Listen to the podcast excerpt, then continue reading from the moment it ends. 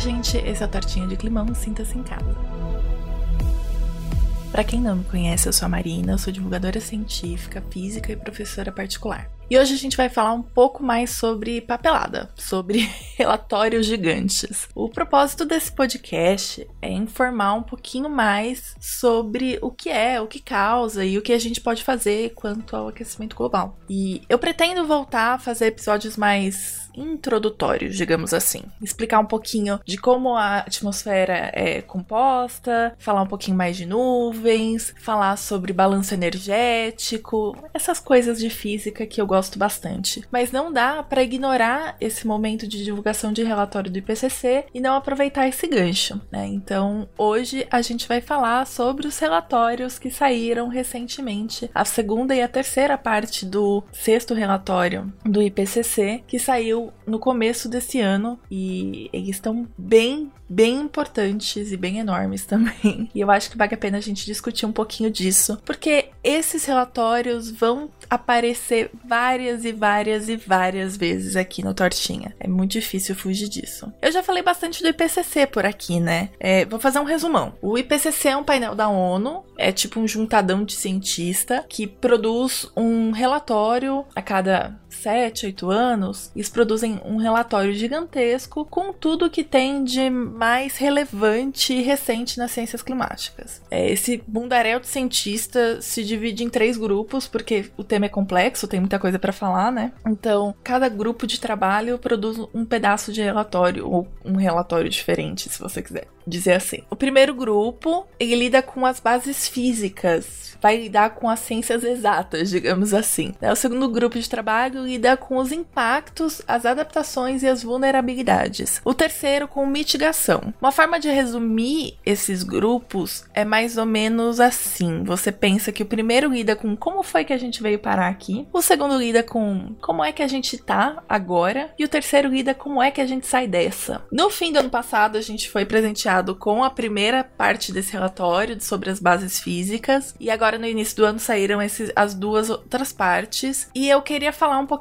sobre como a gente tá e como a gente sai daqui hoje, nesse episódio. E assim, é importante entender que eu vou falar um pouquinho mesmo, eu não vou falar muito. Primeiro, porque o episódio é para ter 15 minutos no máximo. E segundo, que a gente tá lidando com relatórios com uma quantidade absurda de informação. Né? Cada relatório tem pelo menos 3 mil páginas. É muita coisa, é muito conteúdo. Então, confia em mim. Ninguém que tá fazendo divulgação sobre esses relatórios leu o relatório inteiro. Porque é impossível. A gente tem que fazer muita coisa além de fazer divulgação científica. E é muito complexo ler um relatório de 3 mil páginas, que é um relatório denso. A gente acaba estudando partes do relatório em pesquisa, porque né, é uma ótima fonte para pesquisa e para encontrar referências dos relatórios do IPCC. E é um trabalho cansativo, é um trabalho que demanda tempo, não é uma leitura de entretenimento né? Mas eu também posso te garantir que todo mundo que está fazendo divulgação científica em cima do,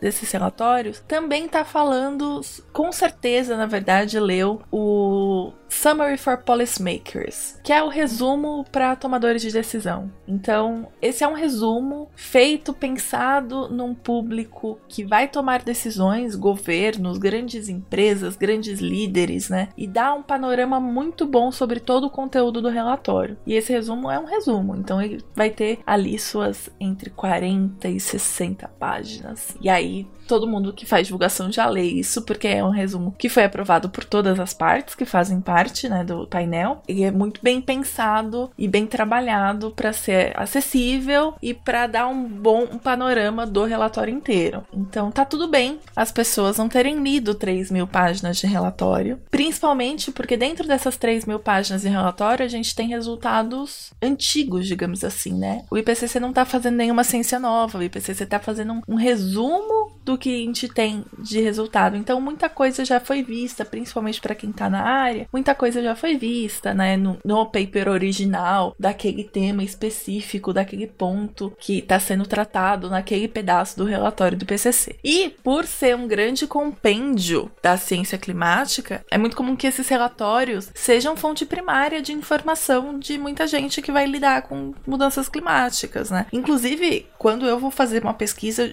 eu posso ir num relatório relatório mais antigo, quando não tinha saído o AR6 ainda, e vou atrás de, de algumas referências lá para início de conversa, né? Para pontos de partida. Porque é, é realmente um, um resumo muito bom de um esforço científico global, né? Então eu vou citar esse relatório muitas vezes aqui e nos próximos episódios, né? Então achei que era legal a gente falar sobre ele especificamente. Vou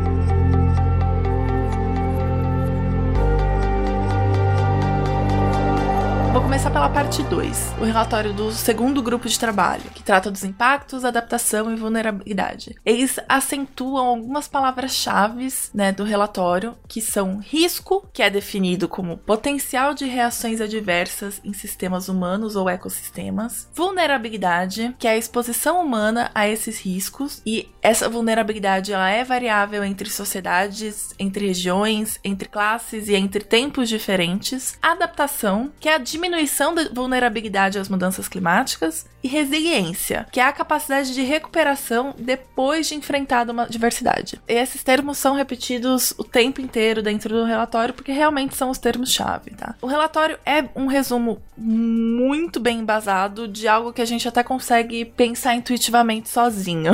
Dá uma olhada em volta. Na sua rua, no seu bairro, na sua cidade. Se possível, tenta imaginar o país todo. Não é difícil notar que a gente vive em condições muito desiguais muito desiguais. E aí, se você imagina um mundo com mais eventos extremos, tipo aquelas chuvas que causaram muito estrago em Petrópolis ou em Minas Gerais no começo desse ano, imagina aquilo acontecendo mais. Não é difícil concluir que a vulnerabilidade varia muito entre nós. Então, o relatório indica que a gente está vivendo num mundo em que cerca de quase 50%, a gente está falando de 3,3 a 3,6 bilhões de pessoas estão em situação de vulnerabilidade climática. E que uma boa proporção proporção das espécies, bichos e plantas também estão né, nessa situação. E aí a gente também não pode esquecer que humanos e ecossistemas são interligados. Então, se a gente tem alguma alteração num sistema, em um desses sistemas, o outro também pode mudar completamente. Né? Então, ainda tem, além de tudo, tem que considerar esse fator. A situação não é muito simples e fácil e ter que lidar com vulnerabilidade é importante para a gente saber como diminuir esses riscos, né? Um dos principais resultados dados do relatório é que hoje a gente sabe um pouquinho mais do que a gente sabia há algum tempo. Então a gente é capaz de prever um pouquinho melhor o futuro. E infelizmente o futuro que a gente prevê é meio ruim. Na verdade, os riscos ficam muito grandes muito rapidamente a cada décimo de grau que a gente aumenta na temperatura média global terrestre. Isso indica que se a gente não se adaptar para ter um futuro com maior resiliência, o nosso futuro vai ser muito mais complicado do que a gente pensava. E isso também é um reforço do porquê a ideia de tentar manter o aquecimento em 1,5 graus Celsius é tão importante. E aí a gente precisa prestar bastante atenção na adaptação. Imagina que a gente consiga, assim, de uma hora para outra, agora, nesse instante, num piscar de olhos, parar de queimar combustível fóssil no mundo todinho. Tá tudo bem. Acabou a mudança climática, tá tudo resolvido? Não. A gente já tá num processo de aquecimento e de mudança. Então, para chegar num novo equilíbrio, a gente tem que lidar com as mudanças que estão acontecendo agora. Então, por exemplo, mesmo se a gente parasse de queimar combustível fóssil agora, a gente, as cidades costeiras ainda pre vão precisar lidar com o aumento no nível do mar. Elas precisam se adaptar a isso. Ou regiões que são muito secas vão precisar ou precisam para ontem se adaptar e ter um sistema de armazenamento e de distribuição de água mais eficiente. E ó, não é qualquer adaptação que é adaptação válida, viu? Um exemplo de mal adaptação é a construção de quebra-mar ou paredão, por exemplo. A curto prazo, realmente pode reduzir os impactos da elevação do nível do mar, mas a longo prazo pode rolar o oposto. Então pode acabar piorando a situação, aumentando os riscos para as populações costeiras e aumentando a vulnerabilidade. Então, sempre que for existir um plano de adaptação, ele tem que ser muito bem pensado a curto e a longo prazo. O relatório indica que a melhor forma de garantir que as políticas de adaptação sejam mesmo efetivas é ter uma abordagem multissetorial e não ignorar as desigualdades e ter planos robustos para soluções duradouras, né? Não só a curto prazo. E aqui eu vou lembrá-los do nosso papel como indivíduo que está inserido numa sociedade que está em mudança climática. A gente precisa cobrar do Estado que essas adaptações sejam feitas e bem feitas. E esse é um lembrete que vai, vai estar presente em todos os programas daqui para frente, porque a gente está em um ano de eleição presidencial e mais do que nunca ter em mente a pauta da emergência climática é essencial. Então, eu vou lembrá-los disso sempre, porque é importante que a gente lembre disso na hora de votar e depois de ter votado e antes de ter votado e o tempo inteiro. Bom, o relatório também aponta que se a gente quiser seguir o caminho mais seguro de menor sofrimento, digamos assim, a gente precisa de rápido. Eles falam que existe uma janela de oportunidade de ação que ela tá só com uma frestinha aberta, digamos assim. Então, a gente precisa agir o quanto antes. E antes de passar para o próximo relatório, né, para a terceira parte do relatório, eu quero um trechinho sobre desenvolvimento resiliente. Lê não porque tá em inglês e esse é um podcast em português, então vai uma tradução bem livre, bem freestyle aqui para vocês. Desenvolvimento resiliente é possível quando governo, sociedade civil e setor privado fazem escolhas inclusivas e priorizam a redução de riscos, a equidade e a justiça. Um desenvolvimento resiliente é facilitado pela cooperação internacional e por todos os níveis de governo trabalhando com comunidades, instituições educacionais e científicas, imprensa, investidores e negócios, e por desenvolver parcerias com grupos marginalizados como mulheres, jovens, povos indígenas e minorias étnicas. Vê bem, essa não é uma afirmação bonita sobre como devemos esperar um mundo mais inclusivo para termos um futuro com menos sofrimento. Não, isso é uma evidência de que as nossas ações de adaptação vão ter mais resultados se os governos forem mais inclusivos e se a gente for mais participativo. A gente precisa mudar e para esse ar da mudança passar na frestinha da janela que tá aberta, a gente precisa fazer isso de uma forma eficiente, não de qualquer jeito. Bom, agora vamos falar do relatório mais recente, do grupo de trabalho 3. Eu já falei bastante, o podcast tá longo, então vai ser bem curto isso. Basicamente, o que ele diz é: parem de queimar combustível fóssil, galera.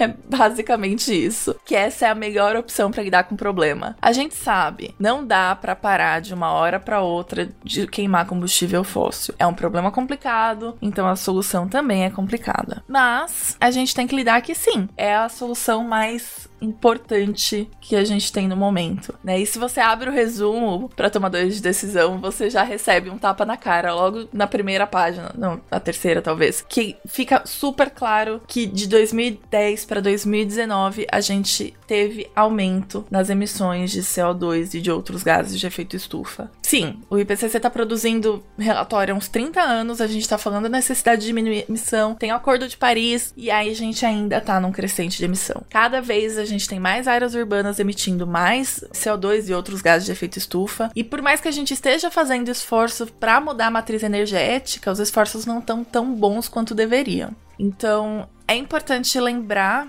que o mundo não emite CO2 do mesmo jeito. É até engraçado, você vai ver países da África, a gente tá tão acostumado a ver grandes emissões, aí você vê países da África com baixíssimas emissões e fica, nossa, mas será que é isso mesmo? É isso mesmo. Você compara com os Estados Unidos, dá até um, um negocinho assim, uma ansiedade no coração, porque hum, os países não emitem da mesma forma. Então, os processos de redução de emissão de gases de efeito estufa vão ser diferentes em lugares diferentes. Mas depois desse tapa da cara de perceber que as emissões subiram, vem uma boa notícia. Mudar a matriz energética tá ficando cada vez mais barato. Né? De 2010 para 2020, a gente teve um aumento muito significativo na presença de outras formas de gerar energia. Significativo mesmo, você vê a curva que mostra a quantidade de energia gerada por outras formas, tipo eólica ou, fotovoltaica, e a, a curva tá quase vertical nos últimos 10 anos. Mas ainda representa menos de 10% da produção total de energia do planeta. Então, a gente tem um caminho muito longo para percorrer. Porque assim, eu sei, eu tô totalmente ciente, eu quero que vocês fiquem cientes também de que não existe nenhuma chance da gente parar de queimar combustível fóssil de uma hora para outra. Não tem uma canetada que vai fazer isso, não é um impulso desesperado que vai resolver e vai salvar o mundo. Mas isso não significa que a gente não pode, não deve planejar para queimar menos combustível fóssil num futuro próximo, a um curto prazo prazo. Aliás, se a gente quiser manter o Acordo de Paris e não aquecer a Terra a mais de 1,5 graus Celsius, a gente precisa fazer mais. A gente Brasil, a gente o mundo, assim. O relatório aponta que se todos os países seguirem à risca as promessas feitas pro Acordo de Paris, ainda assim a gente vai ter um aumento de temperatura maior do que 1,5 graus Celsius e não é isso que a gente quer. Então as ações precisam melhorar. A gente precisa investir pesado em descarbonização e garantir que essas tecnologias sejam melhores e vão ficando mais acessíveis no futuro e a gente precisa investir dinheiro nas coisas certas. O relatório tem um gráfico ótimo, acho que tá lá pela página 50 ou 51, que mostra o potencial de descarbonização e o custo envolvido. E aí coisas como energia eólica e solar são tipo estrelas, porque